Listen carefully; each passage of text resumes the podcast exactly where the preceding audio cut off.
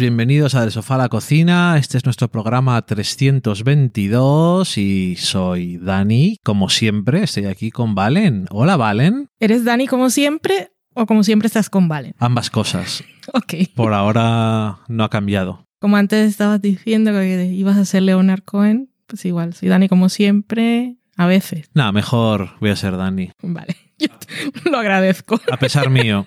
Me gusta. Pues nada, hoy hemos vuelto para grabar un programilla y esta semana pues vamos a hablar de un par de cosas. Eh, hemos visto un episodio de una serie nueva que se llama The Baby, que es de HBO. Sí, Es una coproducción con Sky. correcto. Y mm, es una serie un poco rara, pero muy curiosa. ¿Valen? ¿De qué va? The Baby, la protagonista es una treintañera millennial, ella es chef y mm, está en esa edad eh, o casualmente ese momento de la vida en el que sus amigas de siempre han optado por la maternidad y ella siente que eso está afectando su grupo social y está cambiando las cosas porque ella no como, tiene como es obvio. no tiene interés en estos asuntos. Y pasa que, mm, pues, digamos que le cae un bebé en las manos. Correcto. digámoslo así, y es un bebé que por más que ella intenta deshacerse de él, no porque sea un monstruo literal, sino porque es un bebé que no es suyo, pues ella hace las cosas que sería el curso habitual, dejarlo en la comisaría y ese tipo de cosas, el bebé siempre encuentra la manera de volver a ella, y además, digamos que es un bebé que es muy mono y es muy mono,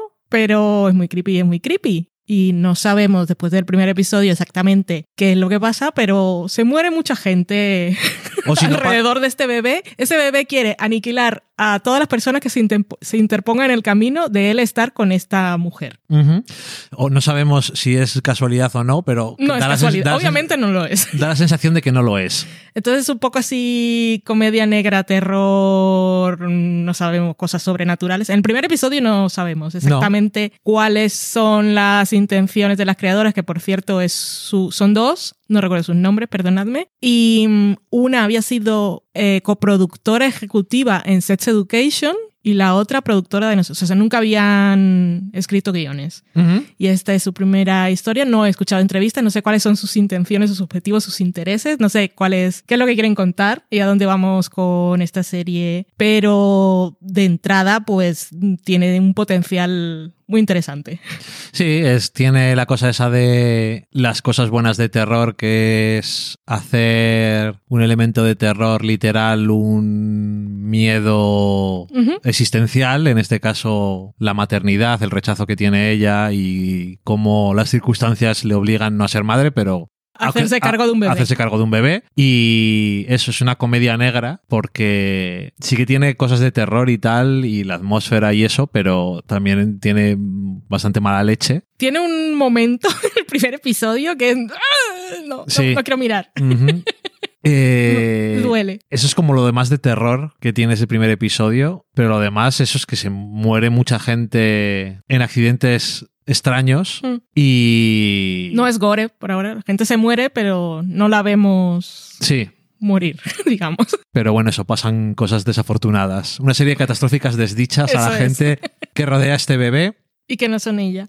Y, y nada, pues ya veremos, porque en, el, en, los, en esta temporada que ponían al final de lo que las cosas iban a pasar, veo que hay, hay un montón de movidas. Muchas movidas. Así que ya veremos a ver qué más. Y veo que también va a salir más la señora mayor que sale al principio, Ujú. que es un acierto porque tiene un gran momento cuando ella llega a una casa y le dice que no puede fumar mientras está fumando. Sí. Que me hizo gracia, no sé por qué. Pero Y ella está sola, que por cierto, esta mujer se había ido un poco a, a pensar y a desconectar de la vida. Sí. Se fue a un Airbnb, que está, es una casa, un- una casucha, Una casucha una casucha ahí en la playa. a los pies de un barranco. a los pies de un barranco y que no hay nada alrededor. Y, y aparece esta, esta mujer. Y, no, lo que iba a decir es que ella está en una casucha eh, rodeada por nada y sin embargo acata los mandatos de la persona que le está alquilando la casucha y que le dice que no puede fumar y sale a fumar. Sí. Nadie la está viendo y obviamente esa casa huele a cigarrillo, pero la mujer estaba fumando antes. Es correcto. Además tiene una televisión que va con monedas, o sea que... En fin. El paraíso. Desconectar y desconectar claramente de la vida. Que tiene un tono muy concreto. O sea que yo creo que si ves el primer episodio enseguida dices, esto me puede hacer gracia. O no, correcto. O no. Sí. Yo creo que rápidamente. Eso está muy bien en todas las series del mundo. Que veas el primer episodio y mm, sea lo suficientemente particular Y distintivo, sí. para que tú sepas, quiero ver más o esto no es para mí. Exactamente. Que no sea anodina, que diga, pues no, no sé, No sé. me obligas a ver otro porque no tengo nada que hacer. En ese caso, no lo ve, no veáis el segundo. es una mala señal. Eso es. Y nada, pues eso, eh, brevemente, solamente hemos visto uno. Oye, si vemos más y tenemos algo más que comentar, pues así lo haremos. Y la otra cosa que podemos comentar es que fuimos al cine a ver una peli que se llama Alcarrás, o como le dije yo, vale, vamos a ver Socarrat. Eh, Alcarrás, que es una película de estreno de este año, de la directora eh, Carla Simón, La Carla. la Carla, como diríamos, ¿no? Porque es catalá. Y tuviste la película anterior que hizo, que era, Estiu 1993. o sea, verano 1993, Ujú. que transcurre en el verano de 1993. Es correcto. Vale. Que está basada en, en su infancia. Ok. Que cuando ella era pequeña. Que aquella película es. Me recordaba un montón El espíritu de la colmena. Por. El la de verano de Sí, 1993. por la actitud de la niña. Em, y, y bueno, viendo esta segunda, pues Víctor Erices parece que ha tenido algún tipo de influencia en la Carla Simón. ¿Y de qué va Alcarrás? Pues bueno, Alcarrás es el pueblo y seguimos a una familia que es la familia eh, Solé, que se, Sule. Sule, que se dedican a... eh, son agricultores que recogen melocotones. Y rápidamente, nada más empezar la película, te dicen cuál es la premisa, eh, que es el, cuál es el mecanismo de relojería que hace que empiece la trama. Y es que, eh, pues, el patriarca de la familia, el abuelo, tiene, en práctica es el dueño de las O tierras sea, él podía sembrar las tierras, pero. y cosecharlas, pero nunca ha tenido un contrato porque eh, su padre, a su, no sé si fue su padre o a su abuelo, ah, era un trato entre caballeros de dos familias, pero nunca hubo papeles. Por lo tanto, cuando... Y nunca hicieron falta. y nunca hicieron falta, pero cuando el heredero de la otra familia dice no hay papeles y la tierra es mía, así que os doy hasta el final del verano cuando terminéis de cosechar para marcharos y se acabó. ¿Qué te ha parecido la peli, Valen? A mí me ha gustado mucho, mucho, mucho la película. Va a tener conversación, yo creo. Va a ser interesante. Eh, porque me ha gustado. bueno, supongo que eh, habiendo visto la película anterior, conozco un poco el estilo de la Carla Simón y me gusta, pero que ella, digamos que busca un estilo muy realista, es que parece que, que es muy fácil porque pones la cámara y dejas que ocurran cosas. Ujú. Está todo súper trabajado porque, empezar porque los actores no son profesionales, eh, entonces cada cosa está medida. Es una historia coral y le da espacio a todos los personajes para que reaccionen. O sea, ahí todos los personajes tienen por lo menos una escena y casi es una secuencia de escenas en las que vemos la historia a, tra- a través de su punto de vista y vemos cuál es su reacción a lo que está ocurriendo. Empezamos con los niños y todos, todos los personajes. No es fácil hacer una historia coral. Eh, es eh, la- lo que es la trama en sí es algo muy sencillo, ya tú lo has dicho, y es eso, es una familia que han recogido melocotones, toda, han sembrado y han recogido toda su vida, y, ha llegado este momento en que es el último verano en que van a poder hacerlo porque las cosas han, han cambiado. Pero es una cosa como que el, em, ese tipo de historias que el cine ya no fija su mirada en ellas porque no interesan, porque parece que no pasa nada, porque es más mejor contar otras cosas en las que hay supergiros o conflictos súper profundos o cosas que te sorprenden o tramas enrevesadas o cosas que nunca has visto. Y esto es súper sencillo, pero es universal. Sobre todo es muy, muy emotivo. No sé, a mí me conmovió en muchos momentos. Me hizo pensar también que es un mundo totalmente ajeno a mí, que yo nunca he estado en un pueblo, que nunca he estado en el campo. Em, pero me impactó sentir es- esa cosa tan, tan realista, tan natural, tan contemplativa y aún así en algunos momentos detenerme, porque ella utiliza un estilo de dirección que es, es, es como cuasi documental, lo pensarías porque la, la sensación que te da es que eso realmente está ocurriendo y como son trozos, viñetas de ese verano, no está siguiendo una trama en concreto, un día, una tarde, de un día cualquiera, parece que simplemente ha, ha puesto la cámara ahí, pero todos los planos son súper intencionados, la puesta de escena es muy clara. Y sobre todo creo que, que la admiro mucho, pero a mí la historia en sí me, a mí me conmovió. Me hace pensar en que eso es una cosa que está pasando en todo realmente en todo el mundo y que eso se va a acabar, que hay gente pensando en los en los jóvenes que igual habría jóvenes que les gustaría seguir haciendo lo que ha hecho toda su familia durante generaciones, realmente no no podrán hacerlo porque no hay nada que hacer ahí, ya está acabado. Mm. Pues, bueno, primero de, de eso decirlo, de que no sean actores profesionales, deja claro que hay que tener una maestría como director de actores y como un poco de hacer, de hacer coaching a gente que nunca ha sido un intérprete y menos para cine. Hay que saber mucho cómo hacerlo y tener también, me imagino, el carácter y la forma de llevar a la gente No, he levantado la mano para que supieras que quería decir algo antes de que terminas de elaborar, pero no quería decirlo ahora mismo. Lo que quería comentar simplemente era, escuché esta semana en un podcast, creo, como tú lo escuchas, que no sé si fue ahí o fue en otro, que era Rhea Seahorn en Better Call Saul, que decía que, que dirigió, por cierto, el cuarto episodio de, de esta sexta temporada, y ella decía que había actores a los que no les gustaba que los dirigieran. Y pues, eso me parecía súper curioso. Es cierto, hay actores que van muy pasados de la vida y sabemos que hay mucho tonto, mucho obsesionado, muchos que viven como en una burbuja, que se toman todo muy a pecho. Em, pero que me parece como tan que va en contra de lo que quieren conseguir todos, que haya un actor que no quiera que lo dirijan, así como también hay directores a los que no les gusta dar indicaciones, que van de misteriosos y de místicos y que nunca dicen ni si está bien ni si está mal y solo dice que repitan, porque lo que quieres cuando estás haciendo una película es transmitir exactamente lo que se quiere conseguir con cada escena. Sí, y que lo que además- querrías, supongo que a lo que aspiras es que director y actores estén en la misma página, sepan lo que quieren conseguir y trabajen para ello. Y que haya gente que no quiera, me parece Que tan además absurdo. en el guion no siempre eh, está, porque el guion se interpreta. Sí, claro. Y entonces hay la- el trabajo del director, aparte de otros muchos, es mantener un tono coherente Es que me y parece que todas las actuaciones... Uno de los trabajos principales, porque hay muchos directores,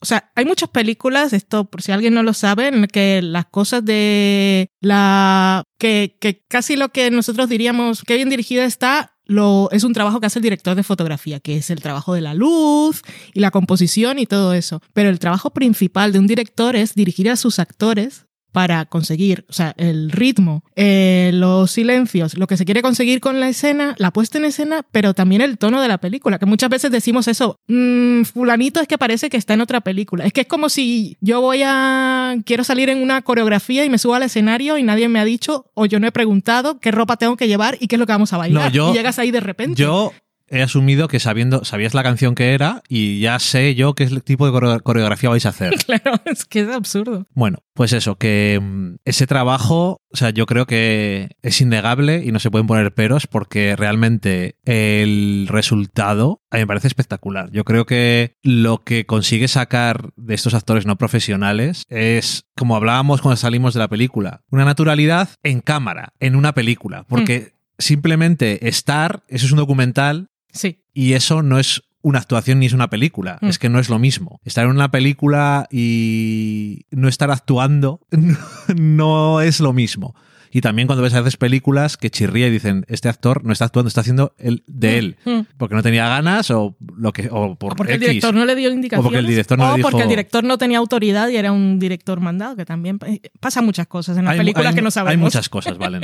Eso. Eh, en cuanto a lo que decías de o sea, yo estoy de acuerdo que la dirección de fotografía en el sentido de la composición, la iluminación, los planos concretos y tal, me parecieron también de una belleza de las cosas mundanas o cotidianas que estaba muy bien. No sé tanto, igual no es tampoco una historia o, un, o el estilo que tiene ella, si le veía a veces como que era un poco simple en la intención de mover o no mover la cámara o tal, a lo mejor es más... No, ya no es de mover la cámara, porque ella no es virtuosa, es ese tipo de direcciones que están al servicio de la historia, pero sobre todo de las emociones de los personajes. Ujú. Y mm, que parece que, que el director desaparece. Porque hay una cosa que es eh, rollo TV movie o cosa que es un poco, vamos con prisa, plano contra plano y que ponemos una luz que lo ilumine todo y ya está, que, que es diferente. Y luego hay direcciones que están súper trabajadas, pero que el director no tiene el ego, o sea, que siente que no, es, que no es lo más importante y no tiene que estar demostrando, mira, aquí estoy yo, mira el plano que he hecho, mira,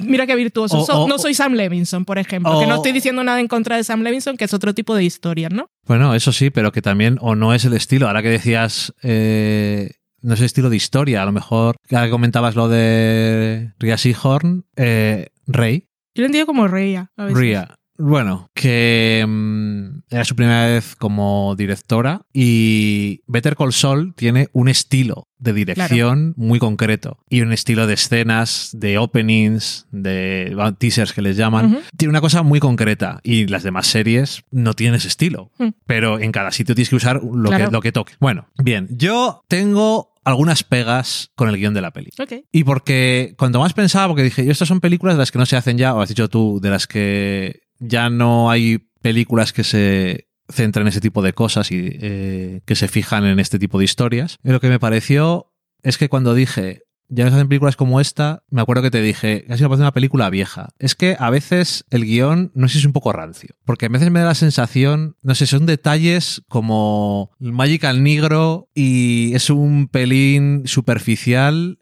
en el sentido de que la familia está, los demás son los malos y no sé, queda, me queda un poco como, yo sé claro que e- ellos son los protagonistas, pero la hermana y el cuñado que han decidido ver una alternativa para poder vivir, porque no van a poder hacer otra cosa, no les dan tampoco sus, sus momentos Pero ¿sabes qué pasa? Que es y son que familia. los, los protagonistas son los que están en, en la casa, porque Sí. los otros viven en Barcelona. Entonces es como, es como una familia muy grande, pero la familia central son los que están recogiendo siempre, ¿no? Entonces el punto de vista que se explora es el de todos ellos. Son la adolescente, el, el, el adolescente, es como la familia, o sea, el Sí, sí, padre, el- el, el- el nuclear, abuelo, sí. eh, el padre, la madre y sus tres hijos. Los otros son también de la familia, pero vienen eh, en verano. Entonces los puntos de vista que se exploran son los de ellos. Yo creo que es que al final, que eso es verdad, pero yo creo que una película Perdón, y otra cosa, porque los otros parecen, lo- los malos parecen los malos y eso, pero no todos. O sea, el, el padre enfadado está muy enfadado, y, pero también porque está sufriendo, porque él sabe en el fondo que es el final y que no puede hacer nada, Pero- él no tiene dinero para comprar las tierras y él no puede hacer nada para oponerse. Entonces es un poco de berrinche. Yo a él no le veo como el malo. No, Yo- no, no, quiero decir que él ve a los otros como los malos. Sí, pero- pero los, los, los niños pequeños, ellos están preocupados es porque les han quitado su zona de juego, Ujú. y sus cosas. Y los dos adolescentes también se fijan en otras cosas. El, el, el, el jovenzuelo está muy relacionado con su tío. Se siente casi, casi que parecen padre e hijo.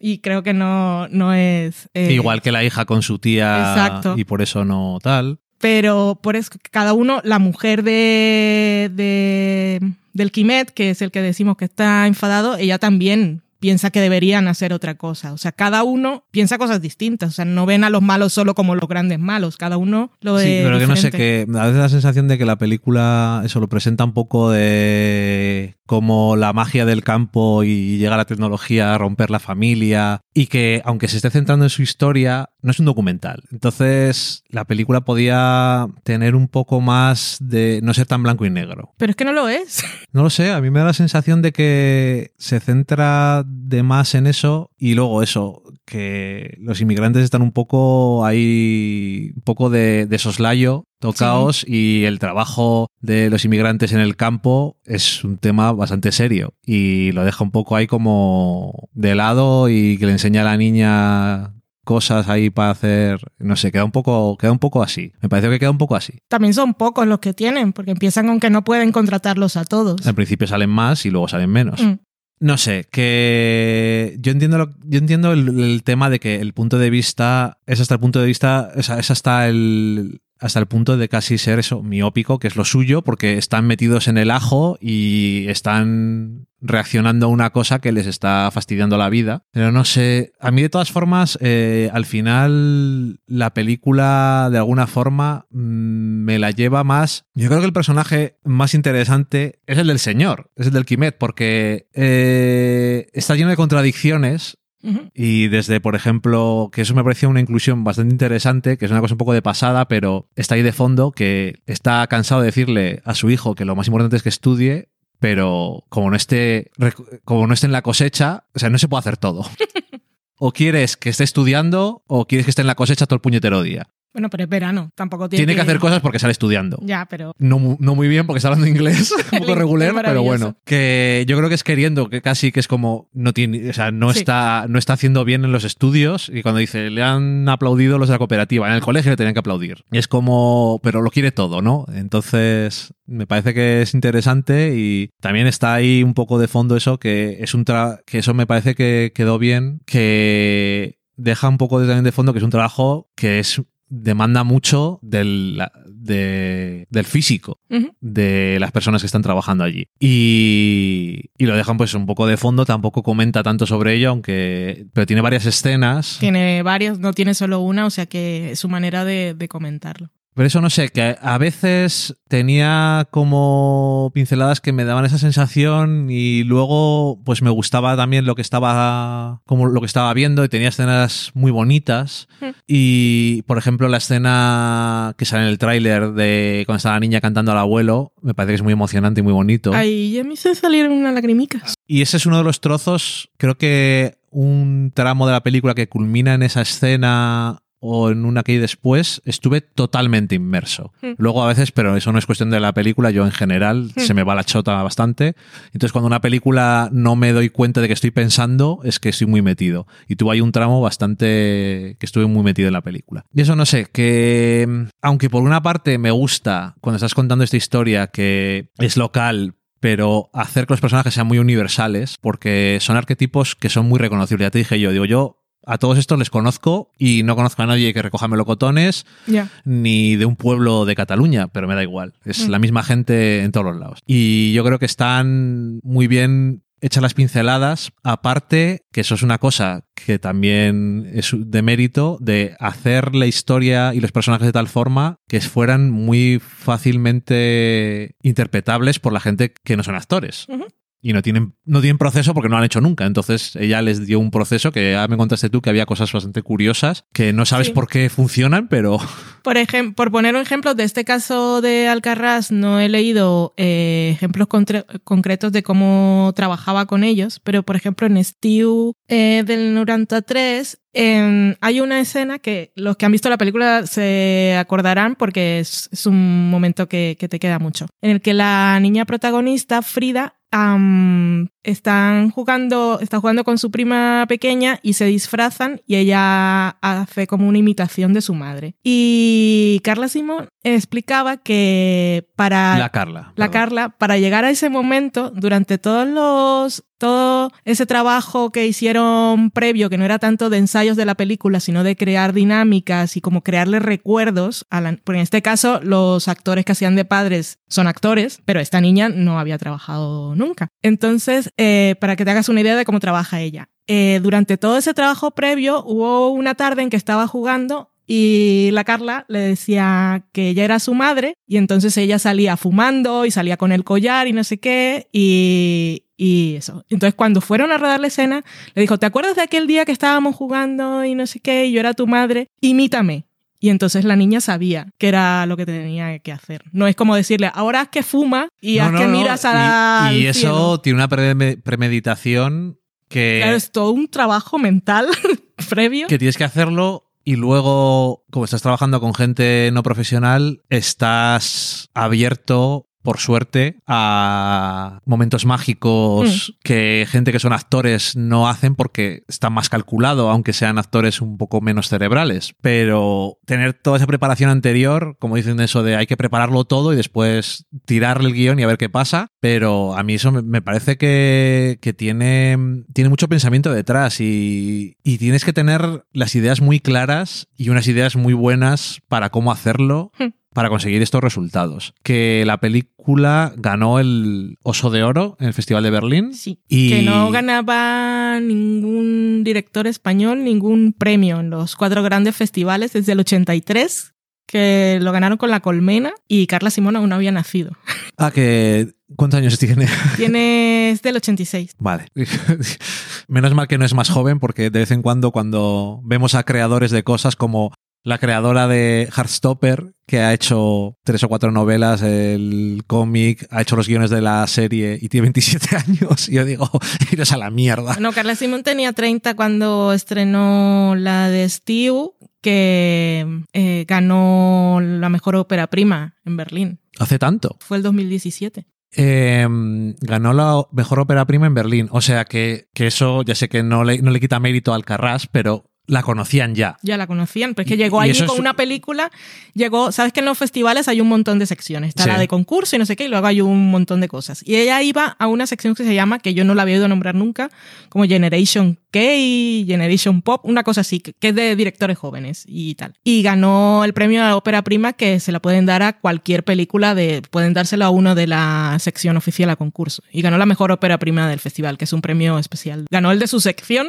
y ganó ese también, o sea llegó y, llegó y triunfó, o sea, ya la conocían. Sí, no digo que eso parece una chorrada, pero mm, ya has ganado el premio anterior, un premio anteriormente de ese festival y ya tienes un poco de, de siembra. Sí, por eso ella, que Para ella, ser considerado, ¿no? ella rodó la película en el verano de 2021 y estaba cuando tenían que enviar las películas a Berlín, todavía estaba montando, Eso fue como que la esperaron ahí al último día. Pero dijo, bueno, sí, nos gustaría, claro, que viniera, por supuesto, y esperaron ahí y llegó. Y cuando estaban allí, eh, le dijeron, lo que pasa en los festivales. La gente que va, pues puedes ir el primer día del festival y te quedas unos días, te dicen tienes que volver porque te vamos a dar premio. Ellos presentaron hacia los últimos días les dijeron no vayáis, que hay algún premio.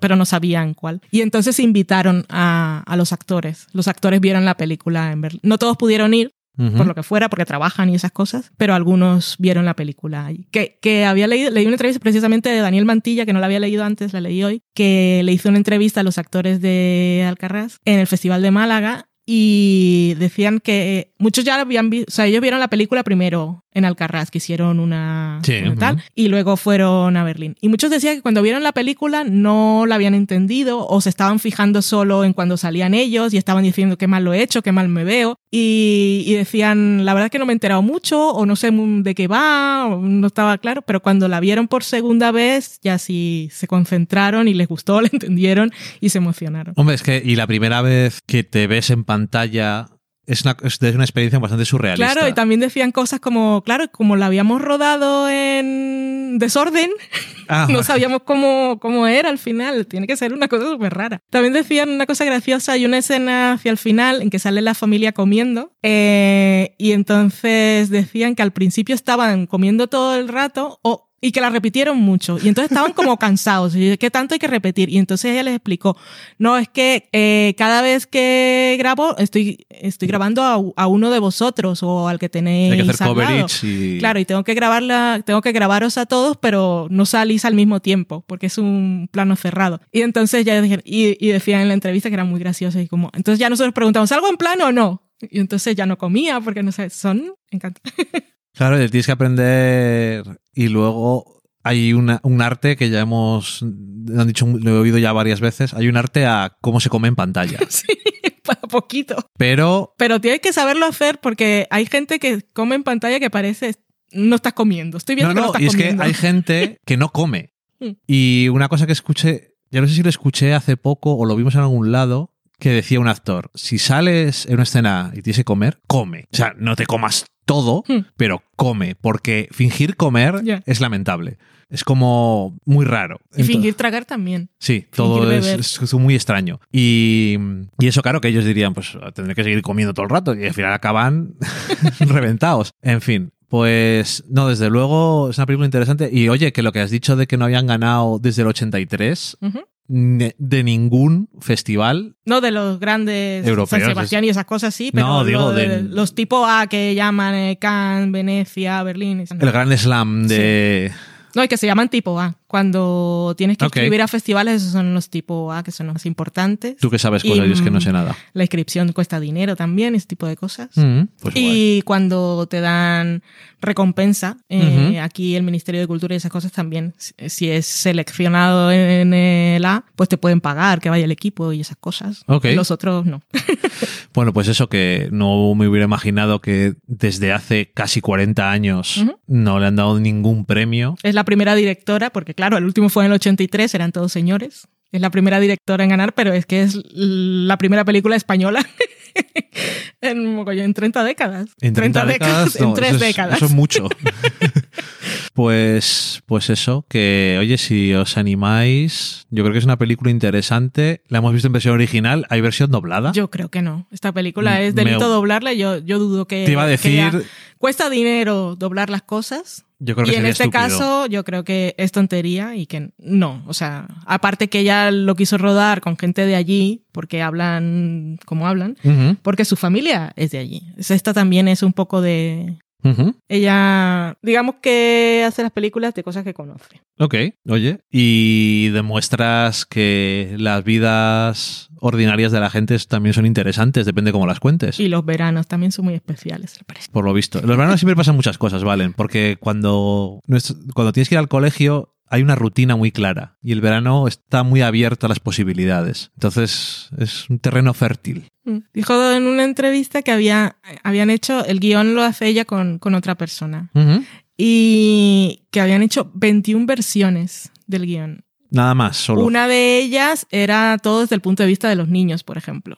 Que era un poco siguiendo lo que había hecho en su primera película, que está desde el punto de vista de la niña. Y los ejemplos que ponía era ese, que una estaba desde el punto de vista de los niños, que había otra en la que el abuelo no decía ni una palabra hasta el final. Fueron los ejemplos. Madre mía. Bueno, las revisiones de guion, pero esto no son revisiones de guion, esto No, son esto es cambio. versiones de películas Sí, distintas. sí. Y yo creo que hubiera sido un error hacerlo desde el punto de vista de los niños, Hmm. más pequeños sobre todo. Sí, porque son los que vemos, los vemos al principio y al- sobre todo al final te dice mucho. Ellos están pues en otro mundo.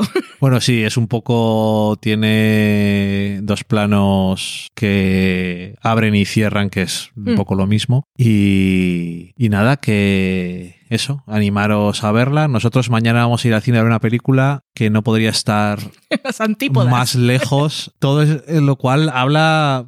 Supongo que a favor de la riqueza del medio cinematográfico y audiovisual que te puede dar cosas tan diferentes al final. Vamos a ir a ver eh, Doctor Extraño en el multiverso de la locura, que es, es- lo que es una locura es que sea, sea el mismo medio y el mismo pensar el presupuesto es que me hace risa. ya. Pero bueno, eh, en fin.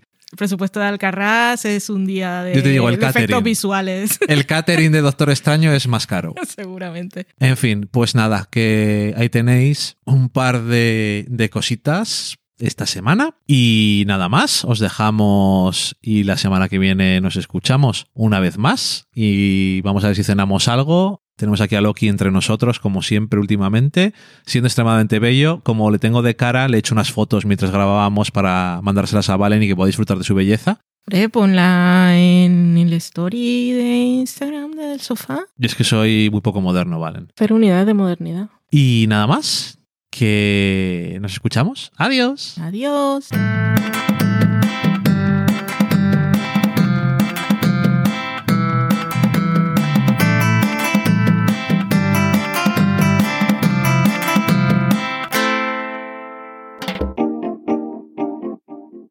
Acabáis de saborear un programa del podcast Del sofá a la cocina. Para prepararlo hemos usado los siguientes ingredientes. Un Dani, una Valen y una licencia Creative Commons, reconocimiento no comercial compartir igual. Cuando tenemos los ingredientes, los picamos muy finos, los dejamos pochando en una sartén y cuando estén caramelizados, los mezclamos con la licencia Creative Commons, que, cuidado, no admite uso comercial de la obra original ni derivadas, que se tienen que distribuir con la misma licencia que la original, siempre citando a los creadores. Después de 10 minutos, condimentamos la mezcla con iTunes, iBooks, Twitter y un poco de Facebook. Si no encontráis las adecuadas en el mercado, buscad el nombre del blog. A continuación, introducimos en el horno y, después de 30 minutos, lo servimos aderezado con música distribuida con licencia Creative Commons a través de Jamendo. Al final del post correspondiente vienen especificadas concretamente. Si tenéis alguna duda con respecto a la receta o a cualquier otra cosa, podéis preguntarnos a través del correo electrónico del sofá a la cocina @gmail.com. Buen apetito.